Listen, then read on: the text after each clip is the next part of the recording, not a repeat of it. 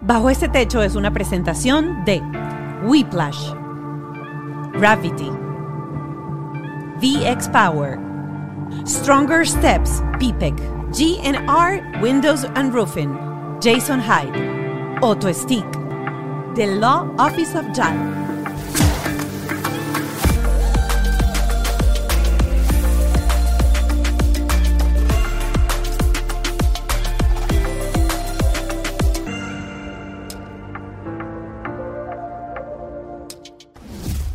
Bienvenidos a Bajo este techo.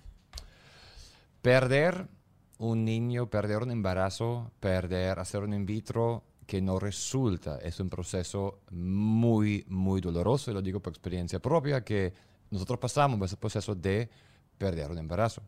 Así es. Nuestros invitados tuvieron tres pérdidas o abortos espontáneos y van a estar conversando con nosotros de cómo como padres y como pareja se transita ese, ese viaje. En el programa de hoy vas a tener mucha esperanza, mucho aliento y mucha información, porque resulta ser que pasa de uno en cuatro embarazos.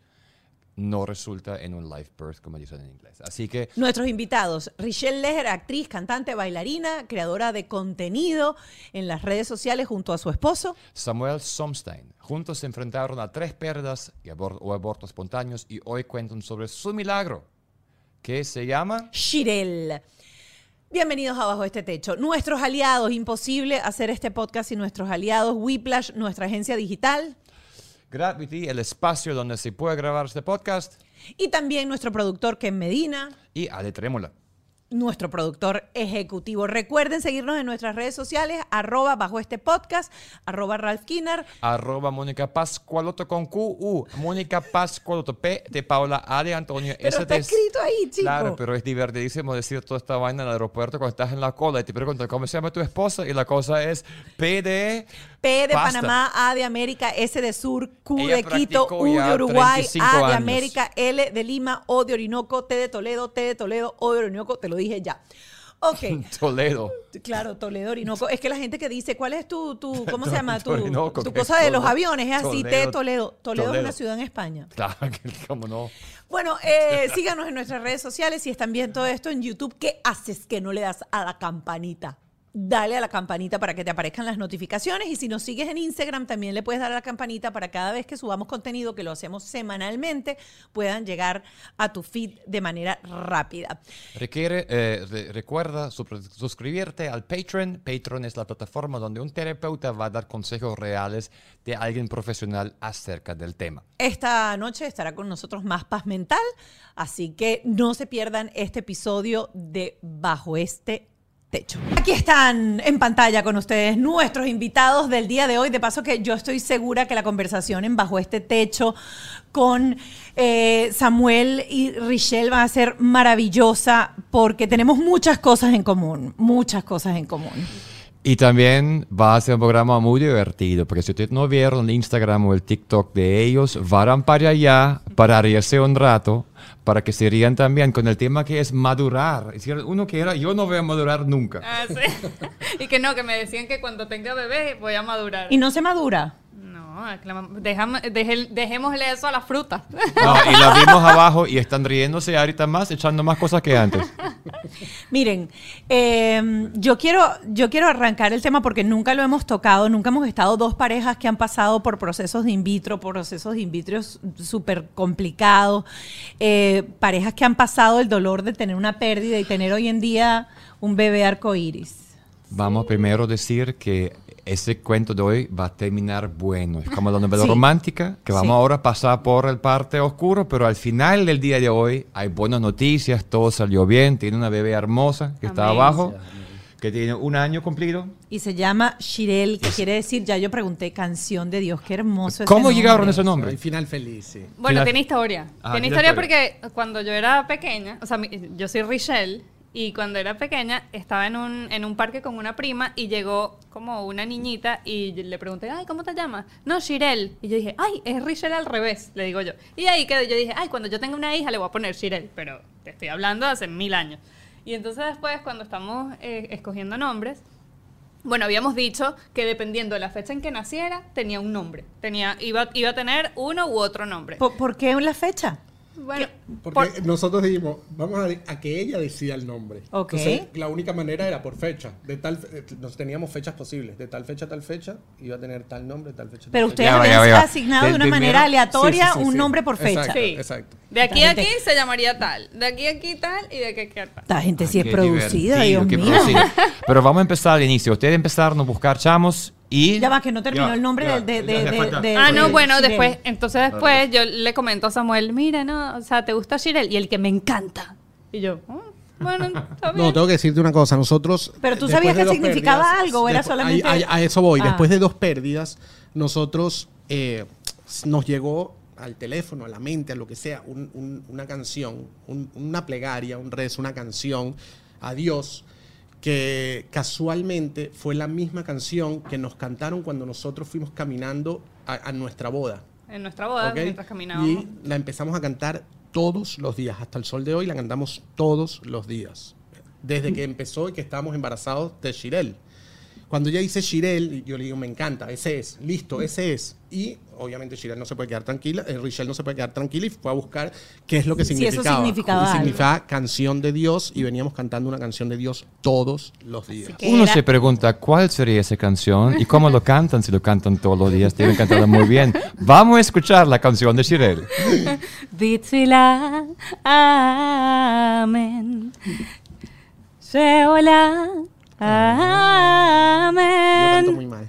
No, qué en hebreo, en hebreo. Qué bonito, qué bonito. Dos pérdidas. Ujú. Bueno, dos comprobadas y una que asumimos por todo lo que pasamos Ok. posteriormente. Ahora- Dijimos, ah, bueno, Ahora pasó, pasa, pasa la primera. Vamos a empezar. Ustedes se empataron, se están juntos. Entonces di- dijeron, vamos a intentarlo. Sí, vamos a intentarlo. empezaron a cantar y empezaron a bailar. Ya va, esto- Sí. ahí hay como 10 años más o menos. Ah, hay siete años resumidos así. Claro, Yo- hubo siete años de que no vamos a 15 intentar nada, juntos. vamos a disfrutar. y un proceso de siete años de novios. siete años de novio. Porque el chico no se quería casar. Él era el que no se quería casar. No, él se Me- quería estar me en su casa hasta que tuviera, no sé. Me votaron y todo por eso. ¿Te votó tu, mamá o tu papá? No, me No, yo él. le dije, o nos Ah. casamos o terminamos. Terminamos, ok. Mentira. ¿Qué? Te dijo terminamos. ¿A qué le tenías miedo? Eh, Al compromiso. ¿Por qué al compromiso? Rich- Richelle era, ya no, ya no, Ajá. tengo que reconocer, pero era muy celosa. Epa, allá va. Era muy celoso porque llevamos siete años casados. Siete años eh, De de, novio. no se quería casar. O sea, había, No, había no un sé, tema La ahí verdad, de- yo siempre de- lo digo, si yo hubiera sabido que el matrimonio era como era, me hubiera casado el segundo día de conocerla. Oh. Lindo. Wow, está ganando puntos.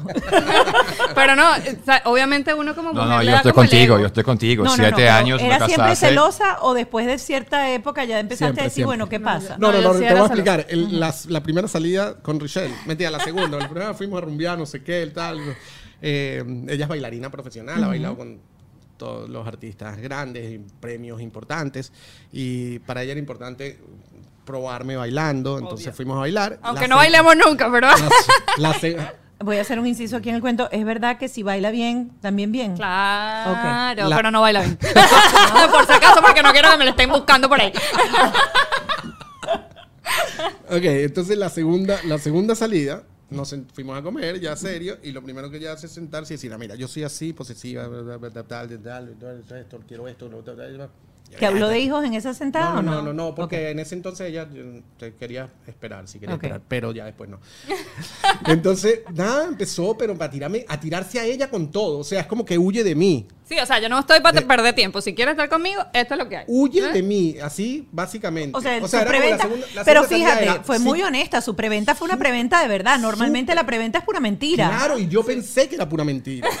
No pensó Claro, que, fue, yo que dije, era "Ay, tan grave. esta me está, en verdad no quiere salir más conmigo. Brillante la venta, lo vendió al revés.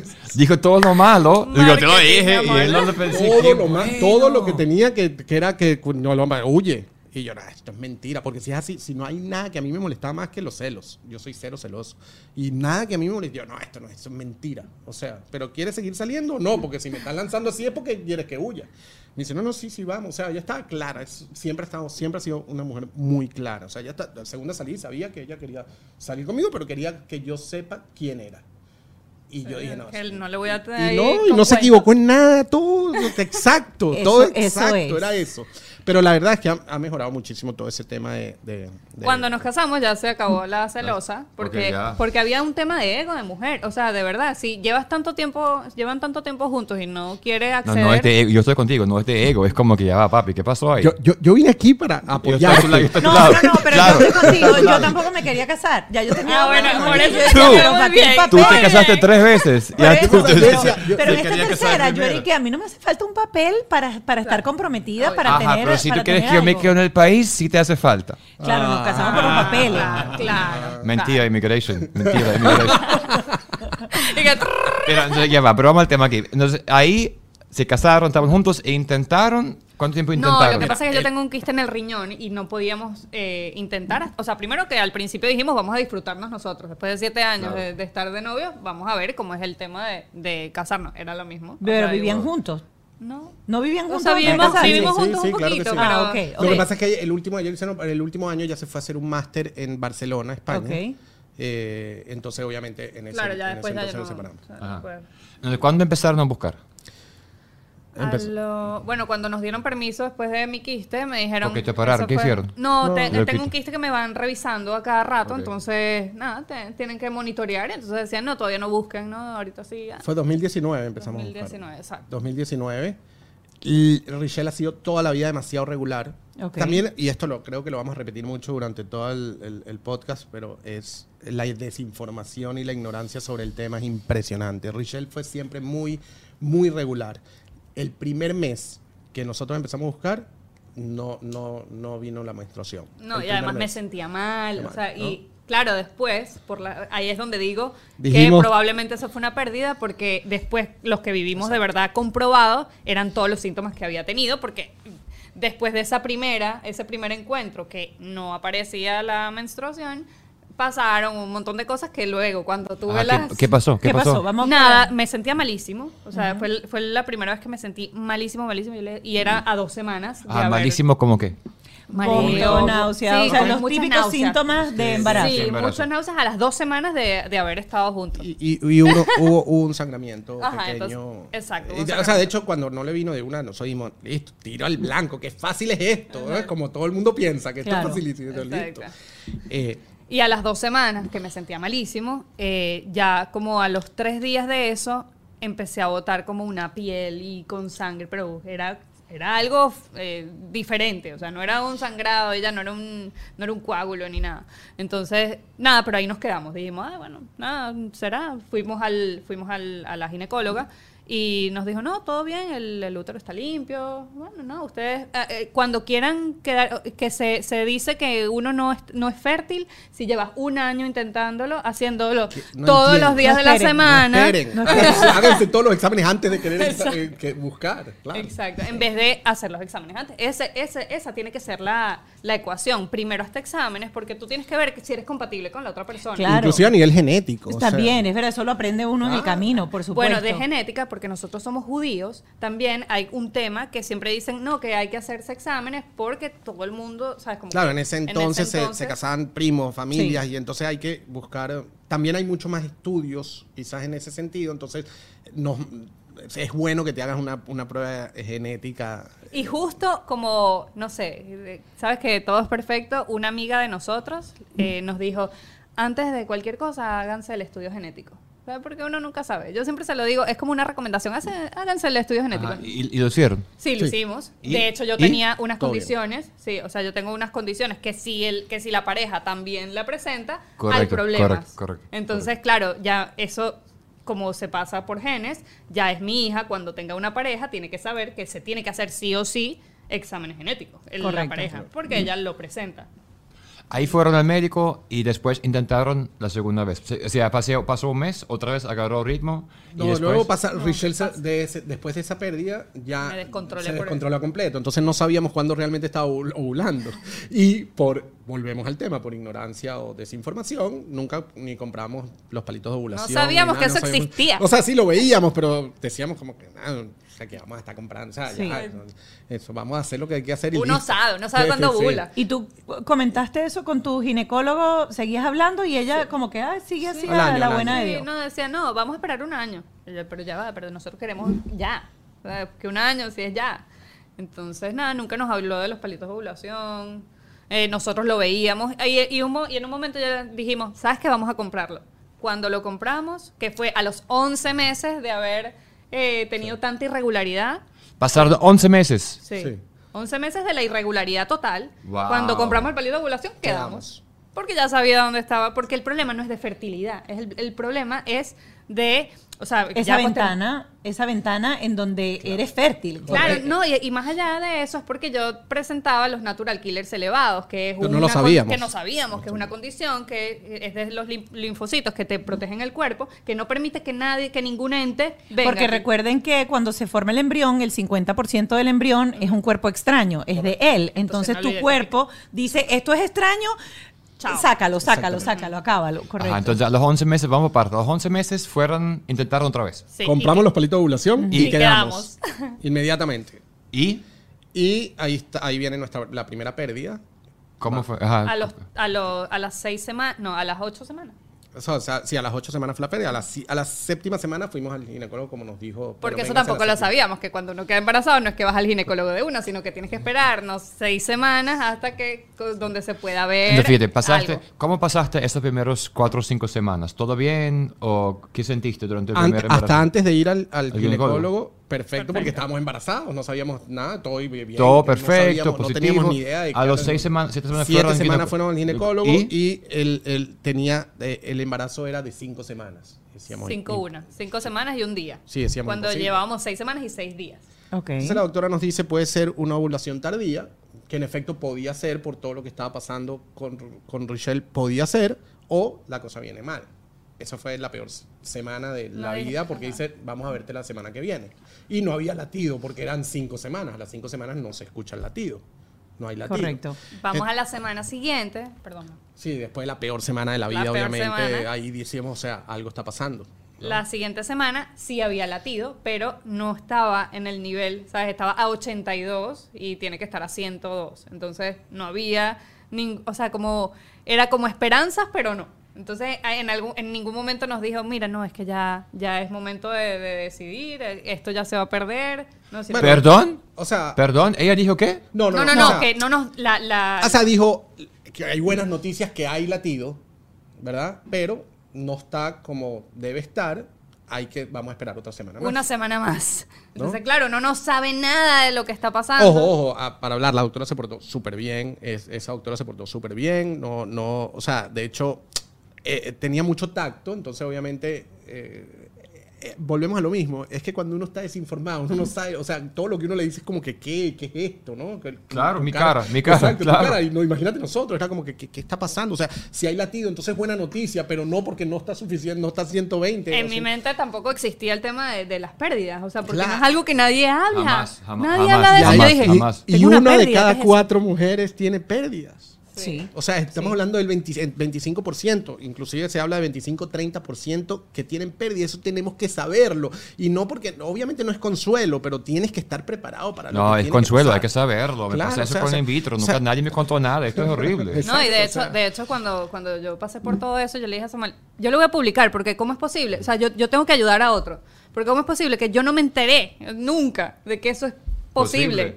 Y que otras personas, o sea, teniendo esa información, que la gente pueda manejarlo. Se volvió y que su misión de vida, se volvió Sí, su misión de vida, sí, me, claro. me eriza la piel, porque en verdad... Es o así, sea, es así. Mira, entonces pasó, llegaron a la una semana más y volvieron a ver al médico. el ¿Qué dijo? No, ya, Ya. chao. No, ya no. Ya va, ya, ya, no, no, Eh, mira, eh, Mándame, te voy a no, no, no. decir- Por parte, por parte. Vas al Te médico, estás todo estresado, no dormiste toda la noche, es todo o nada. Entras al médico y ¿qué te dijo la, La- señora? Te voy a decir, la doctora realmente nos agarró mucho cariño, ¿no? Entonces, cuando entramos al, al eco, te, te decía que Richelle es una persona súper fuerte. Realmente es una cosa, lo no parece el tamaño que tiene. la- o sea, eh, cuando está ahí, eh, la- nos, nos cambiaron justo la técnico, que la técnico antes era increíble y esta técnico era todo... Terrible, todo o sea, primero que nos era- entendió, era horrible. Súper, súper cero tacto. Y, y empieza así, dice, ya vengo. Eh, ay, o sea, ya- bendito no, no, ya no, ya no. cuando dijo ya vengo, Richelle me vio, me agarró la mano, me dijo tranquilo. Entonces trajo a la doctora, hacen el eco, la doctora se queda callada, no sabía cómo decirlo, o sea, en verdad por cariño, porque ellos están acostumbrados, me imagino, si una de cada tres mujeres, de cada cuatro mujeres tiene una pérdida, ella, ella está acostumbrada a hacerlo. Y Richelle la vio y le dijo, no está, ¿verdad?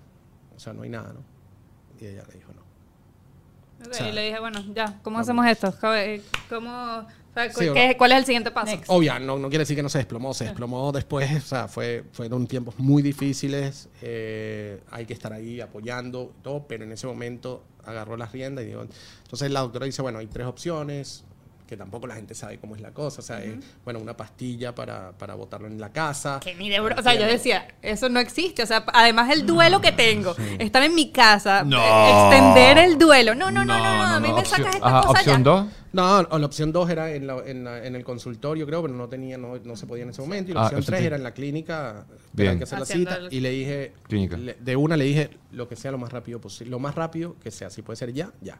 Inmediatamente la doctora, muy bonito fue y consiguió una cita al día siguiente en, en- en el hospital y fuimos al día Y lo, siguiente. mu- o sea, lo gracioso dentro de esto, no, no es gracioso, sino que fue el 13 de marzo. Ese día fue que eh, decretaron en Estados Unidos ya lo de la pandemia, que todo el mundo debía estar Sí. en sus casas. Y entonces yo dije, bueno, yo provoqué esto, como que yo quería un momento de, de pausa en, en la vida, ¿no? Entonces fue, fue delicado. No, y aparte es como que, sí, o sea, imagínate como que ella entra de reposo, nosotros obviamente deshechos del, del, del dolor con lo que estaba pasando y el mundo entero estaba en, En En pausa. duelo, Exacto, en duelo, en pausa. En cierto sí. modo igual. Entonces, a la clínica y eso, como ese proceso es un proceso que dura poco tiempo. Sí, sí, dura Y poco. es cuando, o sea, como- es como que, eh, es un parto sin parto. Es un parto. pero tienes, tienes medida de medicina o no? Sí, Estás- no. Sí, estás, te- estás, sí, no, Sí. Te, te ponen la anestesia y nada, y te, y te ¿Y sacan cuánto tiempo después estás en la casa? No, ahí mismo. Ahí Ahí mismo. La recuperación, media una hora, o sea, dura media, media hora. media hora y después una, una hora más hasta que te recuperas, eh, te, te despiertas, te recuperas. Tema que no sí. sabíamos tampoco, porque aquí en, en Estados Unidos eh, necesitan como. Es, es un protocolo, necesitan Claro. tener tres pérdidas para llevar el feto a analizar. Entonces, ya va, si nosotros hubiésemos sabido eso en la segunda, llevábamos el primero a analizar, pero no lo Nosotros sabíamos. pedimos que lo analicen en la clínica y, no- y dice se perdió. Ajá, nos dijeron, se perdió. Y no, no se perdió nada, Yep. sino que por protocolo no lo hacen hasta el tercero. Entonces, después la doctora se portó muy bien y en, el- en la segunda pérdida sí se, llevó, él- ella, se llevó el, el- el- el- el kit para, para mandarlo a analizar. Cuando, cuando llegan a su casa, primera pérdida, ¿qué hacen? No, ¿Qué hicieron? ¿Rezaron la iglesia? El o sea, no, no. ¿tienen terapia? de ¿Qué hicieron? todo. ¿Qué hicieron? O sea, hicimos de todo. O sea, primero eh, estábamos en pausa total. O sea, era como que, ¿qué acabamos de vivir? en shock, O sea, realmente en shock. que- No, y es un trauma, es un Sí, shock sí, sí, real. sí, o sea, un una- shock. es una pérdida, eso es horrible. Sí, un shock, un shock. Horrible. Horrible, no, no entendíamos, o sea, no, de, de verdad no reaccionábamos, no entendíamos lo que estaba pasando. En eso yo, yo, le, yo le decía a Samuel, yo necesito drenar de alguna manera, necesitamos drenar de alguna manera. Eh, bueno, y como el cerebro eh, es puro, es símbolos, entonces yo que no, le voy a hacer una carta, le voy a hacer una carta al bebé de todo lo que yo sentía que me, uy, me lo digo el bebé, me pone súper... Claro. Ya va, perdón. No, empezamos empezamos todo por eso, sí, sí. Hizo todo, todo. Le puso nombre al bebé también. Sí, le puse nombre porque si es una persona sin nombre no existe. Porque yo también tengo como esa creencia de, de, de, las constelaciones familiares. Y, y bueno, uno tiene que honrar a la familia y- y por no honrarlos pueden repetirse y eso es lo que sucede, ¿no? Después investigando en mi familia, a mi mamá, a mi abuela, a mi suegra, ¿sabes? Como que gente que, que lo ha vivido, que no lo comenta. porque- ¿Tuvieron pérdidas? ¿Tenías Sí. pérdidas Nadie lo había dicho. nadie lo nadie había lo había dicho. dicho. Eh, familias que no, que no lo comentan. Y claro, si uno no lo sabe, uno lo repite. Porque tienes que honrar. Entonces, claro, entonces mi mamá me cuenta, no, sí, pero fue, eh, yo tuve uno después de, de haberte tenido, y yo que, ¿y tien- tienes algún nombre? Ponle, ¿Alguna vez pensaste en algún nombre? Entonces eh, me dijo, no, pero yo le dije, piensa uno, vamos a honrarlo. Entonces, nosotros hicimos de todo. Entonces, también, eh, para nosotros, el eh, sembrar un árbol es vida. Entonces, sembramos un árbol en su nombre. O sea, como que hicimos muchas cosas simbólicas que representaran que su ausencia iba a hacer algo. O sea, su ausencia tenía que hacer algo. De hecho, obviamente, eh, eh, hizo nuestra misión de vida, ¿no? Porque, porque él dice que yo soy tan fuerte. Yo sí soy fuerte para contarlo. ¿Sabes? Algo que la gente no se atreve, que no juzgo a quien no lo cuenta. Pero sí digo, me hubiesen eh, preadvertido, ¿sabes? Como que advertido. Y yo no quiero que otro, o sea, si en mis manos está salvar a alguien, lo voy a hacer. ¿sabes? Mira, Yo creo que, y quiero, quiero tocar un poco porque en, en nuestro viaje yo era un poco la, la Richelle. Yo era como que, ajá, esto fue lo que pasó, ¿qué es lo que viene después? Esto es lo que pasó, ¿qué es lo que viene después? Muy proactiva en conseguir la meta y lo que yo quería. Pero el dolor de la pérdida que sintió él fue mucho, la vivimos de manera muy diferentes. Y creo que a veces al hombre se le, se le excluye de la ecuación de, la, de ser madre, de ser padre, de, de este proceso de, de crear hijos. Y, y se le excluye del dolor de la pérdida.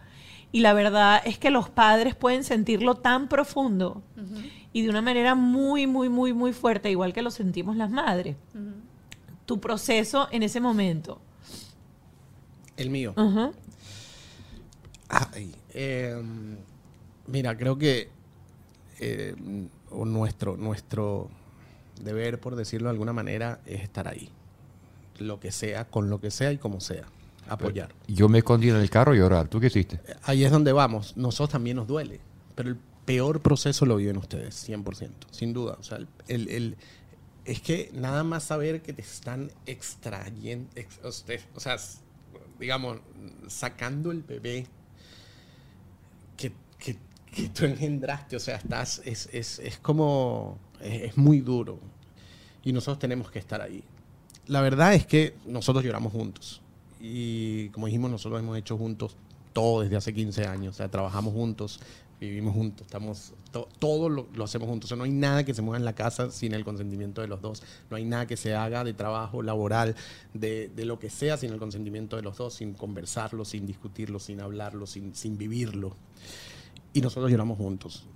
Pero mi función como tal, lo entendía yo en ese momento, saber con todo el dolor igual que yo también tenía que drenar, era más que todo estar ahí. También es muy difícil, perdón, es muy difícil, como hay desinformación, la familia no sabe cómo actuar, la familia, los amigos no saben. Entonces, y que, ay, bueno, no importa el próximo, ¿sabes? Entonces es, es delicado porque uno, uno no sabe cómo actuar ante una pérdida. Entonces no puedes decir, lo siento porque no es un ser que vivió y en verdad sí es, lo siento porque era un bebé. O sea, era un bebé, o sea, era un fetico, pues, un feto porque eh, teóricamente se llama así cuando no cumple con unos requisitos. Pero, pero es muy difícil también como con la familia eh, expresarse porque no sabían cómo, cómo llegar, o cómo llegar a uno. Y el apoyo también era difícil porque era como, ay, sí, entendemos, pero no sabemos cómo manejarlo. Ustedes todos son personas, como dice el venezolano, hechas para adelante. Ustedes son gente que trabajan, que tienen visión, que, que echan, que son inmigrantes, que saben adaptarse. ¿Qué hicieron para salir del pozo? ¿Qué hicieron? Yo fui a acupuntura, yo fui a terapia, yo fui a Doctor Bravo, yo hice todo lo que puedo encontrar para nivelarme. Cuando es adulto, entiende que necesito, ya va, necesito volver, necesito salir del pozo.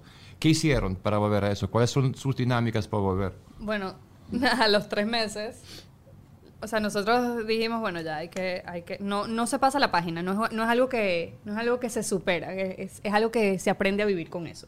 Y dijimos, teníamos que salir adelante. De hecho, hicimos una terapia muy, muy casual en el que agarramos, yo es eso, como que yo necesito símbolos, necesito ver, eh, eh, que me muestren, y él no es muy espiritual, que, o sea, yo soy muy espiritual, él no tanto, entonces él se, se apegaba mucho a lo que, si yo tenía, que tenía ganas de colorear, él venía y coloreaba conmigo, entonces en una de esas yo le dije, cuando, cuando estábamos esperando eh, la respuesta si el bebé estaba o no, eh, justo antes de, de la pérdida, eh, habíamos, yo le había dado unos colores, le cerré los, le, le tapé los ojos y le dije, agarra dos colores, dibújate a ti y a mí, y dibuja al bebé. Habían muchos colores. Había muchos colores. No, no es que dos colores, habían muchos colores. Son toda Y, de- una- ajá, y después él me tapa los ojos a mí, yo dibujo también, y fue tan eh, Fue loco, por decirlo así, porque su dibujo y el mío estaban exactamente igual.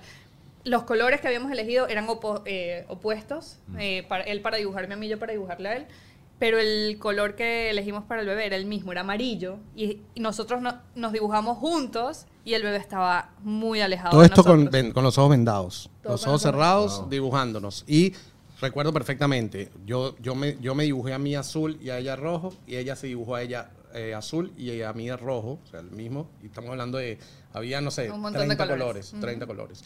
Y pegados. O sea, ¿sabes? Eh, los muñequitos esos de palito, pal- pegados, pegados. Y el bebé, dijimos, para el bebé, los dos lo teníamos a la misma distancia, separado y amarillo los dos.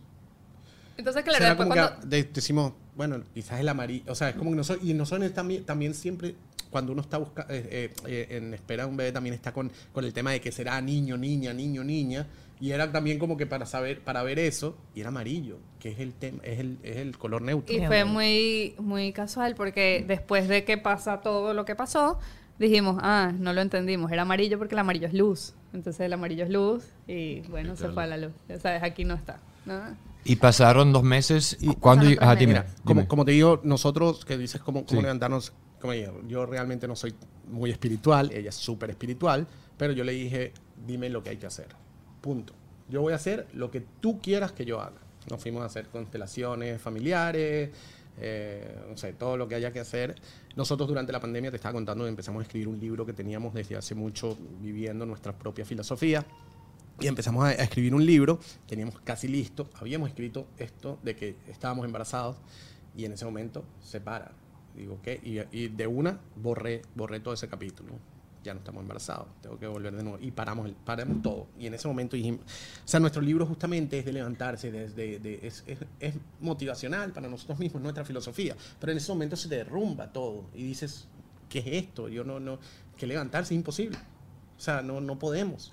Y es válido también, dentro de nuestra propia filosofía, es válido derrumbarse, es válido caerse. Lo más importante, obviamente, es levantarse. Y en un momento determinado dijimos, pues aquí fue, se acabó esto, vamos para arriba, con nuestro bebé en el cielo, siempre ahí. Pero vamos, vamos para adelante. Sí, y ahí fue donde más cobró empezó. vida la filosofía. Ahí Correcto. porque, ah, bueno, esto es lo que vivimos, entonces vamos a aplicarlo como es y en el dolor. Entonces Y- ya sí fue. Inclusive, bueno, y ya empezamos, y, y te lo digo, no sé si esto va a sonar feo o no, empezamos a echar chistes. Empezamos a bromar, empezamos a reír y empezamos a decir, obvio, ¿cómo se va a quedar si eres insoportable? Entrabas a la ducha cantando todo el día, ¡ay, bebé! Y, ¿Cómo se va a quedar? Si, ¿qué, qué más? puede-?" O sea, hicimos, y de hecho hicimos un contenido de eso, pero que, que pueda sonar oh, quizás para nosotros mismos. Era una terapia, una terapia, claro. Y dijimos, obvio, yo, eh, nosotros, nosotros, esto es otro tema, nosotros somos de comer malísimo, chatarra. Nos Toda la vida nos encanta la chatarra, nos encanta. Y entonces, cuando Richelle queda embarazada, empieza a comer aguacate todo el día. Entonces yo le digo, ¿cómo el bebé se va a quedar creyendo que va a comer aguacate todo el día? Claro. Entonces, o Es sea, que esto no fue lo que yo escogí, porque sabes que, bueno, eh, espiritualmente los bebés eligen eh, a los padres y eh, dice, ya va, pero yo vi algo, yo vi que tú estabas comiendo comida chatarra, no me vas a venir con aguacate. Yo, yo vine fue a Clara- comer comida chatarra. Entonces empezamos, empezamos a jugar un poquito y teniéndolo presente, ¿no? Eh, eh, al bebé y, y- y a, a jugar entre nosotros y ver, obvio, o sea, ay, ¿cómo se va a quedar si tú estás tan fastidiosa? Eh, entonces no, la- no lo iba a dejar salir hasta los 35. O sea, mil cosas que yo le decía, no, conmigo si eras varón ibas a jugar pelota y si, o sea, entonces empezamos a, a- a jugar un poquito, que es parte de nuestra filosofía, es el reír, es jugar. eh, y así fuimos, y así fuimos poco a poco. ¿Y cuándo dijeron intentamos otra vez? nosotros siempre estuvimos claros de que íbamos a lograr. O sea, Y llegó el día que llegó la Llegó secu- y llegó y quedaron Le preguntamos al doctor Ajá. cuándo podemos empezar de nuevo. ¿Seguían con la misma doctora o pasaron Sí, un sí. médico En ese momento- Solo ahí, Ok. ahí seguíamos. con Todavía la, seguimos con la ignorancia y la desinformación. Todavía ahí fue cuando nos dicen uno de cada tres tiene una pérdida, no te preocupes. Ah, bueno, seguimos. O sea, sin Pero los ya va, el que tiene una pérdida tiene más probabilidades de tener otra. Correcto. O sea, aumenta la probabilidad. Sí, un poco. Cosa que uno no sabe. Y entonces, ¿qué pasó? Llegó otra vez embarazado, otra vez la Le- prueba, le otra vez. Sí, le preguntamos al- a, la doctora, le digo, ¿cuándo podemos volver a, a intentarlo? Dice, "Ah, apenas venga la primera menstruación, o sea, que no, serán como dos mes y meses, medio, mes y medio, dos mes y meses. medio, dos meses, podemos empezar. ¿Y? Inmediatamente, directo, de una. A los tres meses Los quedamos tres meses embarazados. quedamos embarazados. ¿Y? Otra vez. Y ahí Ok. sí llegó hasta la novena Ahí semana. estaba perfecto la primera cita. todo perfecto. Latiendo, Se- o sea, corazón perfecto. la- el, el- la- el consultorio médico celebró Ay. con nosotros. Ajá. O sea, vivimos un, un día de fiesta. Entró la asistente de la doctora que amamos, que es una súper, que es una doc- es doctora de, de Venezuela, pero aquí no, no, no ha podido hacer, digamos, el, el- la reválida. Entonces está de asistente de la doctora. Es increíble. Entró, ella entró a- a- a- con la sonrisa y ya nosotros sabíamos que todo bien, feliz, estábamos contentos. Eh, esa séptima semana. Entonces nos dijo, ah, nos vemos en la décima. la décima. Nos vemos en la Como que ya décima. Y todo yo, no, estaba no, bien. Vamos a vernos la semana que viene. No, no hace falta la décima. Ok. Vamos a la décima y ya. Nos toca la misma técnico que nos había tocado la otra vez. Y ya yo cuando nos tocó, yo dije, ay, esto, esto no se ve bien. ¿Y tú sentías algo? ¿Presentías algo? Bueno, cuando, cuando vi a la... Pero, Bueno, es que pero, soy muy tu, pero tu cuerpo estaba bien, o sea, no había no, nada, nada, nada. ok, no sé- Claro, no, el, psicológicamente yo estaba malísimo porque obviamente había pasado por una Y pérdida uno siempre tiene el, pe- el temor y el miedo se, Sí. se- de que va a volver claro. a pasar. Una de las preocupaciones mayores de Richelle, im- impresionante, pero de verdad que la- la admiro cada día más, es, eh, es que ella en el segundo, en esa segunda pérdida no disfrutó su embarazo por, por el tema del primero. Y uno de los trabajos más importantes para esta, este tercero, gracias a Dios, con final feliz, con Shirel en nuestros brazos, fue que ella lo que más trabajó es, es poder darle a su bebé en la barriga El buenas vibras, buenas vibras, disfrutárselo, porque en el segundo no lo pudo hacer. No o lo sea, día- o sea, el- que yo lo que decía en ese momento era como que no importa si duras un día, dos días, una semana, seis semanas, pero que esas seis semanas aquí valgan ese, o sea, como que toda, toda mi buena intención, porque yo lo que estaba era pendiente que, no, y si vuelve a pasar, y si vuelve a pasar, y si vuelve a pasar, y vuelve- a pasar. Entonces yo no lo disfruté. Ahora, quiero, quiero preguntar esto porque yo sí siento que la desinformación es terrible, que los médicos eh, ginecólogos y los médicos de fertilidad es como que dos cosas, dos mundos totalmente distintos y debería haber un fluido de información totalmente diferente.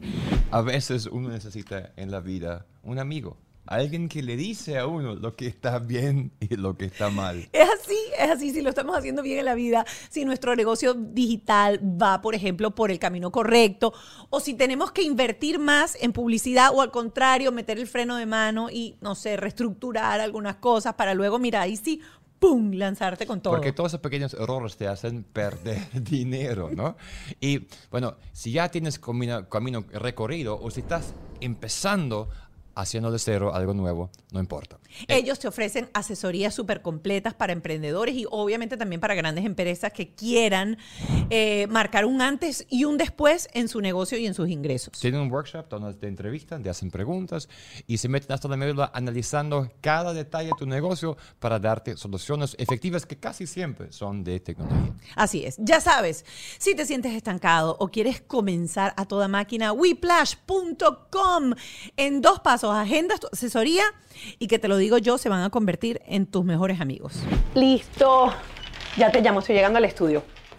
Como mamá, emprendedora, esposa, artista, lo único que me falta en esta vida es tiempo. Y como creativa siempre estaba buscando ese proyecto perfecto, eso que quería hacer. Pero mi mayor preocupación era no encontrar el tiempo para poder realizarlo y que ese proyecto quedara tal cual como yo lo tenía en mente. Pero conocí a la gente de Gravity y la verdad es que ellos hacen que todo el proceso sea mucho más sencillo. Esto, esto es mucho más que un estudio. Y yo solamente me tengo que preocupar por crear contenido. Tienen absolutamente todo listo. Y lo único que necesito es mi taza de café. Si tu preocupación es la misma, no esperes más y contáctalos. www.gravity.com o por Instagram arroba gravity. Y haz lo mismo que yo. Despreocúpate de todo, agárrame ahí los lentes y solamente dedícate a hacer lo que te gusta. Los dejo porque voy a empezar ya a grabar el podcast. Lo certifico. VX Power es la plataforma vibratoria número uno del mercado con el que te vas a poner, papito, mi amor, que se te van a marcar hasta los músculos del cachete. Con la no- novedosa tecnología, ellos hacen una vibración que transmite contracciones a los músculos más rápido que cualquier otra máquina. A mí me encanta cuando el alemán hace plancha, porque entonces se pone en la plancha, pone las manos sobre la plataforma y dice que "Eh, llámame un momentico a mi mamá. Tú tratas de hablar sobre la plancha y es como divertido. Pero haces ejercicio. Si haces ejercicio, posiciones ejercicio, no es que te vas a sentar a ver televisión arriba de la máquina. Se lo juro que en 10 minutos es como si hicieran una hora de gimnasio. Y duele el día siguiente. ¿Tú crees que no? Pero tú haces eso y yo dije, "Pa, 10 minuticos. Me dolió el estómago la primera semana que estaba haciendo porque funciona. Y a mi tía, por ejemplo, que no la pongo a hacer ejercicio sobre la máquina, si a ella sí la siento, pongo los pies sobre la máquina, por ejemplo, y No, eso lo- ayuda se a ahí, sí. mejorar la circulación, a aliviar el estrés, los dolores musculares, así que tiene doble funcionamiento. Si quieres comprar la máquina, aprovecha. En Amazon está en un super precio. Lo único que tienes que hacer es ir a Amazon y colocar el código que estás viendo en pantalla, que es 10 Mónica VX.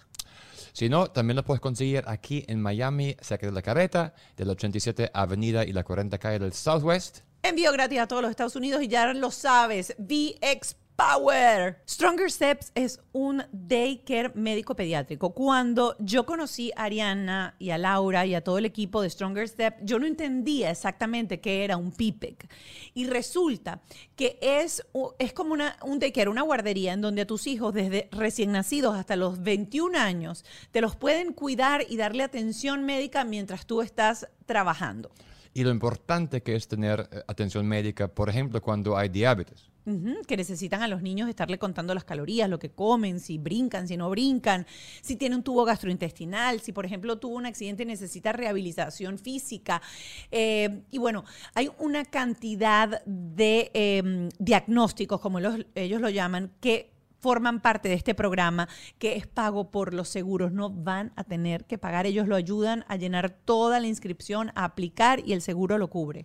Métete en su Instagram y revisa las stories y lo que está ahí en Instagram para que entiendas un poquito más acerca del tema. Así que si tú lo necesitas o conoces a alguien que necesite esta ayuda, pásale el dato, arroba Stronger Step y el número de teléfono lo estás viendo en pantalla, 305-964-5971. GNR Windows and Roofing es la compañía que estamos usando para resolver la casa de la suegra. Sí, mi mamá vive en un edificio muy viejo y ustedes sabrán que cuando uno vive en edificio viejo que tiene esas ventanas que uno le decía macuto, esa broma, uno pone el aire a toda mecha y nunca se enfría la casa porque uno pierde aire por las puertas y por las ventanas. Estamos cambiando las puertas y ventanas de mi mamá a ventanas y puertas de alto impacto y lo mejor de todo es que no tienes que dar inicial. Como me estás escuchando, ellos te van a hacer el trabajo completo y cuando te entreguen el trabajo es que tú vas a empezar a pagar porque vas a financiar el monto total.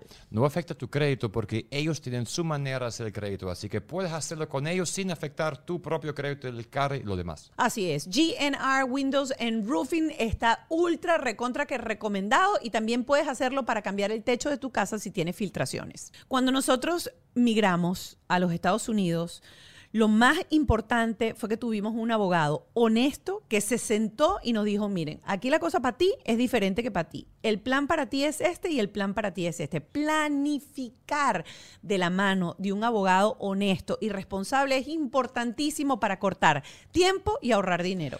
Y tú tienes que saberlo, tú tienes que estudiarlo, tú tienes que entender el proceso inmigratorio. Y por eso estamos asociados con el Law Office of JAL, donde todas las mañanas hay un video, un live, una cosa que te da información real sin costo para tú entender que el proceso no es tan complicado, que no tiene milagros, sino es solamente buena información que hace que puedas tomar acciones adecuadas para cambiar la vida y el futuro tuya y de tus hijos. Síguelos en Instagram, arroba The Law Office of JAL y no te pierdas eso que dice Ralph, que es cafecito migratorio todas las mañanas, de lunes a viernes a las 8 y 30 de la mañana, hora del este. Y no te pierdas ver el live que hizo Mónica con, con Juan, Con Juan. porque vas a entender qué tienes que hacer. Todos tenemos amigos que están pasando con el TPS, todos que están pasando por asilo, tenemos amigos que son ilegales. Que se quedaron ilegales. Hay que saber la información porque vas a ayudar a tus amigos, tus familiares y a ti también. Ustedes ya se habían hecho las pruebas genéticas, se habían hecho todo eso. Solo la, Todavía gene- no. solo la genética porque, lo- porque Para los dos saber si ustedes dos eran compatibles. Sí, porque los dos somos, es un, es un tema que se llama, somos judíos ashkenazí, que es de un área de, de Europa, son de Europa, entonces en ese caso es, bueno hacerse, es bueno hacérselo. Solo habíamos hecho Solamente eso. esa. Ok, perfecto. Entonces no tenían las, la- las pruebas siguientes como para entender. Ni sabíamos qué era lo que había que hacerse. Ok, ¿no? perfecto. Entonces retomamos a esa semana. Claro. Llegó Nueve, la técnica mala entrando. Y, y lo mismo, ya vengo. Ay, no, ya no vengas, mija. Y, la- y el médico, el médico, llegó el médico diciendo, esto no va por... Sí, no, es que nada más le vemos la Claro, cara y ya lo sabíamos. Ya no había que decir nada, ya no había que ¿ya? hacer nada. Sí. Le Ay, dije, bueno, ya, ¿cuándo? ¿Cuándo Inmediatamente ella misma nos Venía mi cumpleaños. Era el 18, eso fue el, eh, eh, eh, fue el 17 de agosto, me operaron el 18 de agosto, mi cumpleaños era el 22. Y yo le dije, ajá, ¿cómo se hace esto? Cumpleaños el 22, eh, mi cumpleaños es el mejor día de mi vida, así que eh, se pasa la página. Eso lo cuenta ahorita así, pero no fue tan No. así. Ya no, No, no, o sea, ya, esto fue No, otro- pero es el mejor día de mi vida, es mi Bueno. No, no, cumpleaños. eso sí, toda la vida, para ella su cumpleaños es lo más importante, pero no necesariamente es lo más importante de hacer una rumba. No, No, no, No, claro. no, Es no. más el tema espiritual, es como dice. Entonces, de hecho, no- yo le tenía preparado una sorpresa porque estábamos embarazados también, Claro. era, era en la playa, entonces le digo a la doctora, yo no la voy- o sea, no puede ir a la playa, no puede hacer nada, y dijimos, pero yo tengo que sacarla aquí. De hecho, la doctora me dijo, llévatela. Ella está, ahí está súper deprimida. Él ahorita lo cuenta así de mi cumpleaños, no Claro, importa, no. pero está súper mal, y, y, y entonces yo tenía que sacarla de aquí, y dijimos, agarremos el carro y nos vamos. ¿A dónde? O sea, no sabemos. No sabemos. Le hicieron el degrado el 18. Le hicieron el degrado. De hecho, el 18 de agosto era un, eh, tenía un nombre, Shirel. Ajá. Si nacía el 18 de agosto, hubiera tenido un nombre específico, que fue la pérdida de nosotros del año anterior. Eh, y, y, y Richelle entró a la clínica del parto el 18 a las 6 de la mañana. Nació el Nació 19, el 19. pero el 18 está- Esperó hasta el 19. Quería llamar. ¿ves? Quería, llamar quería Sí. ser diferente. Entonces. eh, Ahí sí agarró- dijimos, no, en esa segunda pérdida, bueno, yo, yo ya estaba con una psicóloga, porque también la psicología está eh, subvalorada, Claro. nadie puede tener psicólogo porque No, entonces está loco. para la tercera, Claro, la psicóloga. claro, claro, para esta... Para Shirel. Para Para Shirel, Shirel. exactamente. Y entonces ahí fue el momento que, ¿cómo llegaron a saber del killer? Del, ¿cómo, sabe, ¿Cómo empezaron a cambiar rumbo? Ok. Ya va, ya tenía la psicóloga porque ella me dijo, vete tranquila en tu cumpleaños. ¿Te acuerdas? En ese momento. en ese claro, momento. Porque yo, yo necesitaba, porque yo le dije a Samuel, yo necesito una psicóloga para, para yo no sentirme, no no sentir lo mismo en el próximo embarazo. En el siguiente yo no puedo sentir lo mismo, yo tengo que vivir el aquí y el ahora, yo tengo que disfrutar mi embarazo, así dure un día, yo necesito disfrutarlo porque la sensación es tan horrible, o sea, es no estar, es no estar presente. Entonces, ahí teníamos una psicóloga que, que es eh, prácticamente de la familia, porque es de, de la familia del papá. Fuimos, fuimos buscando. El, eh, la familia ni siquiera sabía que era específicamente para eso, para, para, para el tema de fertilidad. Entonces ella es especialista también en fertilidad. Entonces, qué maravilla. Entonces también, como yo dije, nosotros dijimos, no importa, o sea, nosotros vamos a lograr esto como sea, le vamos a pedir a todos los santos, así nosotros no creemos en nada. Entonces, constelaciones familiares, que él no, que él ni idea. Hicimos constelaciones familiares, hice yoga a la fertilidad, hice, em, ¿qué más hicimos? Bueno, la psicóloga. ca- caímos casualmente, nos fuimos en carro a ver a dónde llegábamos, literalmente a dónde llegamos. Y llegamos a, y llegamos a San Agustín. ¿Ok? Richelle no podía caminar por, por el degrado, está recién operada. Y era su cumpleaños, no podía caminar, entonces agarramos el, el- el- el bus turístico sin bajarnos en ningún lado, solo para conocer la ciudad y tal. En una de esas, yo veo un sitio súper bonito y digo, ay, qué bonito está esto. Y Richelle me dice, quiero bajarme aquí. Y yo, ¿cómo que quieres? No, no puedes caminar, quiero bajarme aquí. Yo, ok, nos bajamos y se llamaba Nuestra Señora de la Leche. Our Lady of, Of la, la leche. Así. En inglés es Our Lady of la Leche. vamos a... Vamos a... Vamos a Ok, Ajá. Impresionante. Pero fue No, muy, no, no, no, muy fue- fue casual porque muy- además de San Agustín era agosto. O sea, fue así como. es San Agustín es agosto. Y después me enteré hace nada. Bueno, ahorita, ahorita Ah, no voy a sí. adelantar el cuento. Nos bajamos y lo primero que... o sea, caminamos un, un puentecito que hay y lo primero que vemos son unas tumbas. Y cuando ve las tumbas, Richard dice, vámonos de aquí, no quiero más muertos. Y nos Y devolvimos. nos fuimos. Yo le dije. "Mm, Monto no". una, el día de su cumpleaños monto una foto con está hablando de, de verdad de mi admiración real a ella más que felicitarla por su cumpleaños y una seguidora me escribe y me dice un DM y me dice vayan a Nuestra Señora de la Leche y yo le dije ah sí ya fuimos muy bonito porque ya o sea como que ah chévere no le di mucha importancia y inmediatamente me llega otro mensaje de ella misma y me dijo, sí, la historia es increíble de los, de, de- en honor a los niños, a los abortos, abortos. para que se acabe en el mundo los- las No, no, no, pérdidas. Y yo me quedo así, yo digo, no puede ser. Y yo, y por dentro decía, o sea, el peor momento de la vida de Rachel, en su cumpleaños, le digo, no, yo le digo, no le digo, ¿qué hago? Pero nuestro, nuestro nuestro, nuestra relación, No, y no- nuestros no, no. No, no es secreto, nuestros no es ajá. Nuestro principio es ser transparente y ser, eh, o sea, eh, y la confianza y la comunicación. Y le digo, mira lo que me pusieron. Y se lo escribo. Lo ve y ella dura como siempre y dice, vamos, vamos otra vez. No, y me puse a investigar primero, ¿sabes? Busqué, googleé todo, ¿sabes? Porque además Google es Bueno. el aliado de los, de, de Ah, los desinformados. Que, que le dijimos, le- le- les dijimos ya que somos judíos. En teoría no, nosotros no no, creemos en en- vírgenes. no vamos a No iglesia, vamos a no. iglesia, no, no, no, no. Y nos fuimos para allá. Llegamos. eh, Yo estaba vestida de blanco, tenía un Sí. vestido largo blanco. Y llegamos el 22 y atravesamos el, el puente que no habíamos atravesado porque habíamos visto hace poco de tumbas y no estábamos ya para tanto muertos. Pero dijimos, no, dale, avancemos, avancemos y vemos como una pequeña capilla. ¿Y qué? Y vemos, ¿cómo se llama es eso? un monumento, es un monumento con la Virgen y un bebé dándole pecho. ¿No? No, pero atrás que decía en honor a todos los Bien, abortos, eso, a todos ahí. los bebés. Claro, me derrumbo, obviamente. Y yo, ¿qué, qué es esto? Obviamente Dios me trajo aquí. Porque yo, ¿sabes? Antes estábamos en el autobusito y yo quería bajarme sí o sí. Y en eso entro, nosotros no entramos a una iglesia porque no, No, no es una virgen conocida, además. ¿Cómo caímos ahí? No es una virgen que, ah, o sea, no, no es. no- eh, creo que hay dos en el mundo, una en Madrid y en la de San en, Agustín. en Po- en Portugal también hay, pero sí, pero hay pequeñas. Nadie- muchas, muchas personas que son creyentes, que son católicos, que creen en las vírgenes, eh, no la conocen. Entonces nosotros estamos así entrando y claro, con, con vergüenza también porque es el tema del judaísmo, ¿no? Como que, ay, no sé cómo, o sea, cómo, ¿Cómo hacer- relacionarme con ¿Cómo eso? es? ¿Cómo se hace? Sí, sí. Sí, entonces yo, o sea, porque no quería hacer falta de respeto tampoco, porque Claro. es otra Sí, religión, no sé. Correcto, es, es más, más, más es por eso, o sea, es por el respeto a otra Exacto. religión y bueno, no es nuestra creencia. Entonces, ¿qué hacemos ahí cuando no creemos en ella? Pero, y tampoco te quiero respetar. Pero por algo estamos aquí, ese era el Entonces, tema, ahí- ese era el, el ahí punto. entramos y yo, y yo le digo, hola, virgen. O sea, así como así, pero fue de lo más inocente. Y que, mira, yo soy judía. Y desde el corazón te digo como que, obviamente nosotros no creemos en, en, en- en imágenes ni nada, pero Dios me trajo hasta aquí porque es que habíamos venido y volvimos, porque una seguidora vio una foto que él montó. Entonces, si tú tienes algo que ver aquí, pues bienvenido todas las ayudas que puedas. Y así fue. O sea, me erizo la piel porque... Por eso te digo que hicimos todo. Entramos a una capilla sin siendo judíos. no, no, pero no, no era más el tema simbólico. Y el Claro. No, no, Y- no, y los no, entendemos no, porque nosotros nosotros, somos- somos así. nosotros Ajá. también hicimos de todo, pero de Sí, de todo. todo, pero porque más- ajá. yo creo que lo más importante es llenar ese vaso vacío de desesperanza con fe. Y la fe al final es universal.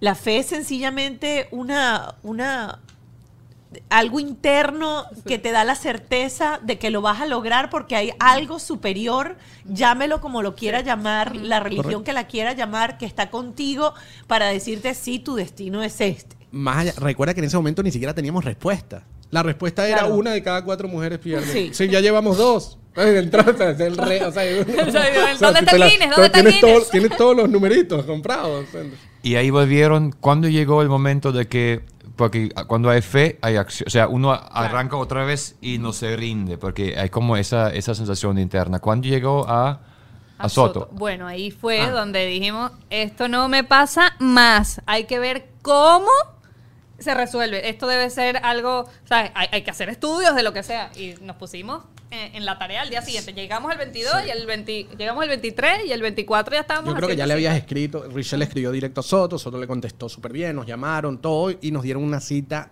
como que Lejísimo. eh, era agosto y nos dieron cita en octubre. Y nosotros no teníamos tiempo que perder. No, o sea, no, en, en- en nuestra, nuestra, nuestra mente, ¿no? Sabemos que también el tiempo de Dios es perfecto y todo, y así fue. Entonces, en ese momento digo, yo voy a llamar a Ralph. no nos conocíamos. ¿No?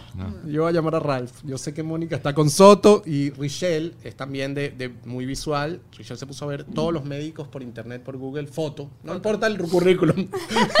La foto. no importa el resumen. Ella ve la foto de todas las opciones que teníamos y dice, me gusta. Porque esto, se le ve el alma. Una foto te ve el alma. Es verdad. Además, de hecho, yo se lo dije una vez a Soto, eh, que a quien le mando un abrazo, que de verdad que se portó increíble. Una vez a Soto y le dije que, que la esposa influyó mucho en la decisión de Michelle. Porque tenía el, No, el pelo porque si tenía tiene el pelo fucsia. fucsia y dice, este es un doctor sensible. O sea, este es un doctor con sensibilidad. Me gusta, lo quiero. Y nos encantó y, y así, y así fue. Y llamo a Ralph y dice, Ralph, disculpa, un placer, no sé qué, pero... Sí, sí. Oye, me gustaría, creo que habíamos hecho algo con una marca, ¿no? Sí. Eh, oye, si nos puedes ayudar para que nos adelanten. Y ya llamó a Mónica para que hable con Soto. Nos llamaron al, al- al- a la hora, no sé, a los minutos, y nos adelantaron la cita para ahí mismo. Ya teníamos un estudio adelantado que era el genético. Ahí Soto nos planteó todo, nos habló todo lo que había que hacer. Háblanos de eso, porque eso creo que es la parte que hace explicar a la gente. Soto dijo, hazte exámenes de, de todo. Todo. Hazlo tú, hazlo él, hazlo... O sea, to- Todo. Soto dijo qué? Ayúdame Bueno, aquí. Vamos a hacer exámenes de sangre porque hay que ver cómo está la vitamina. Y es un tema de ajustes. ¿Cómo está la vitamina D? La tiroide. eh, ¿Cómo se llama? La, la progesterona. Los fosfolipídicos. lo- lo- ajá, el examen de fosfolipídicos, que es la concentración de la sangre, que uno no tiene ni idea. Los natural Los killer. natural killer. Porque además ya yo había investigado muchísimo en Google. eh, mi, mi fuente. Eh, había investigado mucho y, y muchas de las pérdidas eh, Son natural son killer. natural killer. Y yo dije, bueno, hay que tenerlo ahí, un check ahí por si acaso, que, que él sepa que eso existe. Y no, él mismo nos dijo, no, hay que hacerse exámenes de esto, genéticos, de, de ya va. Que eso que estabas comentando, que el hombre influye muchísimo, también hay que hacerle estudios al hombre. sí. Porque hay que, hay que saber que los espermatozoides también tienen que venir con calidad, con una serie de cosas, porque tiene, o sea, es todo un proceso. No es, ay, tenemos relaciones y ya estamos embarazados. Viene el bebé. No, no es así. Hay una serie de cosas. Incluso cuando ya estás embarazado, hay que hacer un montón de exámenes más. A la 20 semana, te, ¿sabes? Como miden el nivel de, ¿sabes? Muchos niveles que, que uno como que al final no descansa, ¿no? Sí, de hecho, cuando uno escucha las cifras, en la edad fértil de la mujer 20, 25, el porcentaje por ciclo de quedar embarazado es tan solo el 25%. Exacto, sí. Y si lo haces en la parte de atrás de tu carro y escondido con la persona que no es, ahí es que te va a pasar. No, yo digo que. yo- exacto, eh, una vez. Eso fue solo una vez. Una vez, y y, y, y yo siempre digo que no, no, lo hemos, no lo hemos puesto, pero seguro que Richelle tiene un récord Guinness de tres embarazos en un año. Tres embarazos. No hay manera. Matemáticamente, yo creo que no, Sí, no hay manera fue de. otro, marzo, ¿no? agosto y No, noviembre. científicamente es muy grande. el de noviembre, gracias a Dios, mi bebita Sí, preciosa, bella. gracias Que a Dios. Como dice, ahí es donde decimos, el el- el- las cosas pasan porque tienen que pasar y el tiempo de Dios es perfecto y tenemos una bebé hermosa Ay, que ay, no ay, hubiera ay. sido ella si hubiéramos tenido la... Oh, no, no quiero decir que, que- que contento que no... O sea, sino que tenemos a la que es. ahorita. Mira, final feliz. Entonces, van donde Soto, Soto dice, vamos a hacer... ¿Qué? No, vamos a hacer estudios porque vio cómo era el comportamiento de nuestro cuerpo, que sí quedamos embarazados. Entonces, cuando nos dan los resultados, él dice, ay, mira, aquí hay unos detalles. Vitamina D baja, que la, la mayoría de las mujeres tenemos la vitamina D baja. Eh, la progesterona hace falta. Eh, no sé qué, los natural killers los tienes elevados. Entonces ahí hay un, ah, un check ahí que hay que eh, mejorar. Ah, bueno, entonces, ¿qué hacemos ahora? Ah, bueno, con los natural killer elevados, ah, y la, y la concentración de la sangre estaba un poco coagulada. Entonces él dice, ok, ya aquí tenemos un resultado, porque ah, eso es lo otro, que cuando están todos los resultados buenos no sabes a dónde atacar. O sea, y no, no solo eso. dice, aquí hay unas razones que no necesariamente son las de la pérdida, pero y que tampoco quiere decir que si los atacamos pueda funcionar. O sea, siempre, todo, todo Claro, es- porque el cuerpo humano no es o- 100%, obviamente. eh, no, no es una Claro, verdad y la 100% ciencia no- verdad, No, porque pero en el tema del hay- natural killer, por ejemplo, que era el caso, a lo mejor queda, volvía a quedar embarazado, no hacía nada, o sea, seguíamos igual y a lo mejor sí queda, o sea, iba a feliz términos también sin hacer nada. Porque podía eso tiene pasar. otro significado también con la psicóloga y con la yoga de fertilidad, que todo eso, que todo el mundo te va dando como, como la clave para ir hacia adelante, es que todo al final era que desde pequeña yo tenía miedo al rechazo. Cuando yo hice clic en mi cerebro de que yo tenía miedo al rechazo, ¿qué, ¿qué evento más grande puede haber de miedo al rechazo que rechace? O sea, como que date cuenta que tienes miedo al rechazo y rechazaba, rechazaba, ¿sabes? Y ahí, cuando yo hice ese clic, que fue con la, con la psicóloga, yo dije, ya esto, ahí lo que viene ya es real. Es que todo está conectado. Entonces, cuando uno, yo siento, para nosotros fue atacar todas las áreas. Llegamos al momento de decir, vamos a hacer todo lo que sea posible a nivel físico, emocional, por eso vemos tanta gente distintos. Porque yo creo que hay que, hay que, si uno quiere hacerlo, hay que ir con todo y probar todo. Mira, llegaron, quedaste otra vez embarazada. ¿Qué? Soto nos había... Perdón. Sí, Soto, Soto nos sentó, nos dijo, mira, estos son los resultados. Hay un tema con los natural killer que están más elevados de lo que deberían estar. Los natural killer, para el que no sepa, básicamente es quien nos cuida, de, de- quien nos protege de los entes externos, eh, como enfermedades, o mejor, o cáncer, etcétera. Eh, Richard los tiene más elevados. Por un lado, nosotros decimos, ay, qué bueno. O sea, eso positivo de que elimina todo lo que está, está eliminando también, digamos, mi parte en el, en el proceso, ¿no? Entonces, eh, Soto nos dice, bueno, ustedes no tienen problema de quedar embarazados. Ustedes no necesitan hacer ningún tratamiento invasivo, de, un tratamiento de fertilidad. Lo único que habría que hacer en ese caso, si lo deciden, es una opción de ustedes, porque obviamente el in vitro lo puede hacer, cual, lo puede hacer todo el mundo, lo pueden decidir, no que nosotros nunca no lo descartábamos en ese momento. Sin embargo, como es un problema de los natural killers, si nosotros hacíamos in vitro, estábamos También en el mismo riesgo, era lo mismo. mismo. Claro. Entonces dijo, ustedes pueden quedar, incluso, de hecho quedan embarazados, lo que hay que hacer es que en el momento en que queden embarazados, vénganse para acá, hacemos con una infusión, bajamos un poco las defensas de esos natural killers y eh, para que pueda Me tratar de o sea, darse- era lo de los niveles. eh, La coagulación de la sangre. coagulación de la sangre, la vitamina D. Entonces, todos los días me fui tomando todo. Y en efecto así fue, de hecho lo que dice es, vas a tomarte la vitamina D, vas a poner, va- una vez que quedes, la vitamina D la empiezas de una vez, Sí. era, lo- y, y el tema de la tiroide de una vez. Y cuando apenas te tengas el positivo del embarazo, te vienes para acá y ahí bajamos los natural, tratamos de bajar los natural killer y ahí empiezas también a, a inyectarte. Progesterona. eh, De hecho, antes, cuando teníamos la, cuando tuvimos la cita, él nos dijo, ¿sabes qué? De una vez vete tomando la, la aspirina, de la que dicen aspirina bebé, De bebé. 81 miligramos. Vétela tomando porque, porque no sabemos, eso no, no, no, no va a estar mal. Entonces, después cuando tuvimos todos los resultados, ahí sí. le hicieron, en- durante el embarazo le hicieron dos infusiones para bajar los natural killer y, tres meses de, de inyecciones de, de heparina de... No, fueron tres infusiones. Tres Pero porque yo quería, yo que Ah, no, hasta el último, a mí házmela hasta la última semana que se pueda. Sí. ¿Qué día nació? el 19 de agosto. ¿Qué hicieron el 18, 19, 20 de agosto? Cuéntanos esos días. Final, fi- del final el, de la el- historia. El 18 de agosto, Richelle, es muy El- fuerte, ella no, tiene, ella no siente mucho dolor, eh, tiene un, un- y el 18 me dice, no puedo más, no puedo, no puedo. Desde el 17 en la madrugada, el 17 en la noche y toda la madrugada del 18 estaba malísimo, no podía, se paraba, dolor, dolor, dolor, yo estoy, li- o sea, ya, ya, va, ya paré hoy. Eh, el 18 es cuando habíamos perdido, Perdido. El, el- el año anterior. Entonces dice, vámonos para la, a las 6 de la mañana agarramos y nos fuimos para la clínica.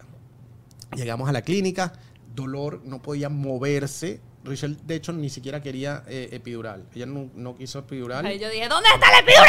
Sí, no, no, no, no aguantó. Cuando la van a chequear, lo que tenía era un solo centímetro de Oh, dilatación. No había dilatado nada. Yo también fui como tú, yo hice hypnobirth y todo para parir agachada como, la, como las indias y no tener absolutamente ningún medicamento en mi cuerpo. La más drogada al Sí, final. no, total, total. Bueno, Richelle estuvo 30 horas con epidural Ah, y no quería epidural. Porque Bien. claro, yo, pero era ya por un tema, como soy bailarina, que me, que me duerman las piernas era como, o sea, es un trauma, Sí. ¿no? Entonces, pero dije, no, ya, o sea, epidural, epidural. Entonces, nada, Richelle. 30 horas. 30 horas. Nada, llegamos al. al- al- llegamos al, al- al- Llegamos a una, un, un centímetro nada más. Llama la, enfer- la enfermera, nos dice: Te van a mandar a la casa con un centímetro, no hay nada, o sea, no vamos a hacer. Llama al doctor y el doctor dice: Si quieren, vamos, va a dar a luz. Déjenla, déjenla ahí. Listo. Bueno, pero Época tenemos. de COVID, época, no época había- de COVID no había, no había habitaciones. Dice: No tenemos habitación, pero no, vamos a resolver. Vamos a ver qué hacemos. Se van, le hacen, le hacen la prueba a Richelle del COVID, no sé qué. Sube la enfermera y dice, te tengo una buena y una mala noticia. La buena es que ya te conseguimos habitación. La mala, que es, la conseguimos porque tienes COVID. No, no, no, no. La más acontecida del planeta. El Entonces, día del parto. el día del parto, solo estaba la habitación disponible, era para COVID. Entonces, por eso no teníamos habitación para dar a luz. Pero nos dieron la habitación porque tenía COVID. Por eso pudi- Fue pudimos maravilloso tener COVID Pero para la tú no habitación. pudiste estar ahí. Sí, yo estaba ahí. porque ya estaba dentro. Ya estaba dentro. Y no me dejaron, yo no me dejaron moverme para ningún lado. Nos Ya trataron horrible, eso sí, nos trataron trataron horrible. El médico espectacular que nos lo recomendó Soto también, que fue con quien. Enrique Vázquez Vera el- se portó increíble, él sí, o sea, era como si no tuviéramos nada, literalmente. Pero O sea, las enfermeras pero las- fatal, fatal, o sea, fue, era como los leprosos, no sé, como que, el, no sé, un, un, un en- lo- lo- el ente raro. Sí. Ojo, todo el embarazo estuvo espectacular, ¿no? Todo perfecto, hasta ese día, que luego COVID, ahí empieza obviamente uno a ponerse nervioso, Richelle a ponerse nerviosa, le llegaron las pulsaciones a 207, que creo que hasta 180. A la bebé. a 207. Wow. Sí, fue, fue, fue duro. Tuvimos taquicardia, yo, yo tuve eh, ataque de pánico. ¿sabes? Claro, cómo no. Y la bebé nació con COVID. No, no, no, no. Pero tuvo síntomas, no. No, no, creo que- chiquitines. creo que en un momento estaba como un poquito calientito. O sea, que estuvo pero- como, como fiebrecita un poquito, pero, pero estaba bien. O sea, la, la bebé también tiene otro récord. tre- eh, tiene un año de edad y tiene Tres tres, co- COVID. tres COVID. Tres COVID. Está como Tres los nuestros más o Tres menos. Miren, eh, nosotros vamos a pasar dentro de poco al Patreon. Yo les dije que este iba a ser un programa súper diferente. Me lo habían pedido mucho que habláramos en un programa sobre pérdidas, en un programa eh, sobre el proceso de la llegada de los bebés arcoíris, este, cómo, cómo ayudar a la gente a pasar eh, por, ese, por ese trance y entender que no somos las únicas, que no somos los únicos. Eh, Y llegar a concluir otra vez, que también hablamos antes, que la falta de información fue lo que fue lo más doloroso para nosotros y seguramente para ustedes también. Y también entender que el ginecólogo puede ser buena gente, pero no sabe de fertilidad. La persona que arregla mi carro no sabe de aviones. Es otra área. Entonces hay que también ser muy... entender que cada uno tiene su área y puede ser buen ginecólogo, pero yo escuché muchos ginecólogos que no saben nada de fertilidad, o sea, que saben, pero saben lo mismo que sé yo, o sea, que mira, Es que también creo que a la gente le da un poco de el miedo por, por todo, eh, ir como al, al, al médico de fertilidad. Pero es No, que es yo que no creo, sabe. Richelle, es que El tú no vas porque el médico el al que tú te crees dice, te dice, espera "Tota, un año. espérate un año". claro. Entonces, ¿por qué tienes que pasar por tres pérdidas y por qué tienes que esperar un año si tú lo quieres ya? Y que quiero ag- agregar aquí que también tuvimos un, un médico de fertilidad anterior por error y nos dimos cuenta con Soto que hay ciencia y que la ciencia avanza y que en los últimos tres años hay avances que no había antes. Si tu médico no está al día, va a hacer cosas que se hizo en 1990, que la cosa era métale dos, métale cinco, a ver qué pasa y es una locura. Sí, también hay temas y los conocemos de, de hombres que dicen, no, yo no, yo estoy bien, yo no tengo ni Hay, problema", hay o sea. un caso, ¿no? De, de alguien que te dijo, no, Tengo una amiga que, bueno, ya, ya no están casados, pero cuando estaban casados era, era no, eso, eso te corresponde, tú no, eh, eh, yo no me voy a hacer nada porque eso es un problema tuyo. Entonces quiero y decir... eso es otro ah, dato, ya va, que- ya quiero dárselos con también. estadísticas. ¿ok? Eh, La, digamos, la causa de la infertilidad por estadística es 51% la mujer, 49% el hombre. Revísense los dos. Y quiero agregar aquí. Es de los dos. Quiero, quiero agregar, los dos. quiero, cre- quiero que muestre esa parte a tu esposo. Yo soy un hombre que tuve problemas de salud. Mis espermatozoides son lentos y tontos. Tengo muchos, pero cuando salen son lentos y tontos. Así que yo tenía parte de la culpa. Me dieron medicina y no resultó. Pero no eso no me hace menos hombre o menos persona, porque, chamo, no es, o sea, tienes gripe, no es culpa mía que tengo gripe. No, yo no hice nada para tener espermatozoides. Mónica, ¿cuál es la canción de mis espermatozoides? La cucaracha. la cucaracha. Nos vemos en el próximo. Vamos al Patreon para hablar de ese tema. Y queremos invitarles. Queremos, antes de, de ir al Patreon hacerle entrega de un regalo de, de- de nuestra De parte, nuestra que es filosofía. nuestra filosofía de vida, Qué ris- bello. risa. Mira, le invitamos. Aquí, mira, gracias. Vayan para el Instagram de Samuel de Richel, porque ahí también lo pueden conseguir. Y hablamos un poquito antes, porque ya me contaron, Risa, la, policía, la filosofía de vida, los cuatro pilares, pilares para sobrepasar momentos complicados. Así es. Nos vemos en el Patreon. Va a estar con gracias. nosotros Gracias. Stephanie Eisenfeld de Más Paz Mental y vamos a estar hablando muchas cosas sobre estos procesos de pérdida. Ya. Bajo este techo fue una presentación de Whiplash, Gravity, VX Power, Stronger Steps, PPEC, GNR Windows and Roofing, Jason Hyde, Auto Stick, The Law Office of JAL.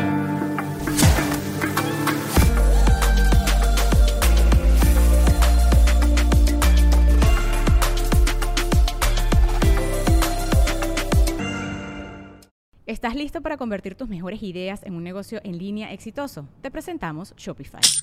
Tal vez no lo sabías, pero nuestro podcast More Than Mamis es un negocio y lo empezamos por supuesto para desahogarnos y hablar sobre la maternidad, no para convertirnos en expertas de ventas y del e-commerce. Así que sí, necesitábamos ayuda para vender nuestro merch y poner en marcha nuestra tienda. ¿Y cómo suena con Shopify?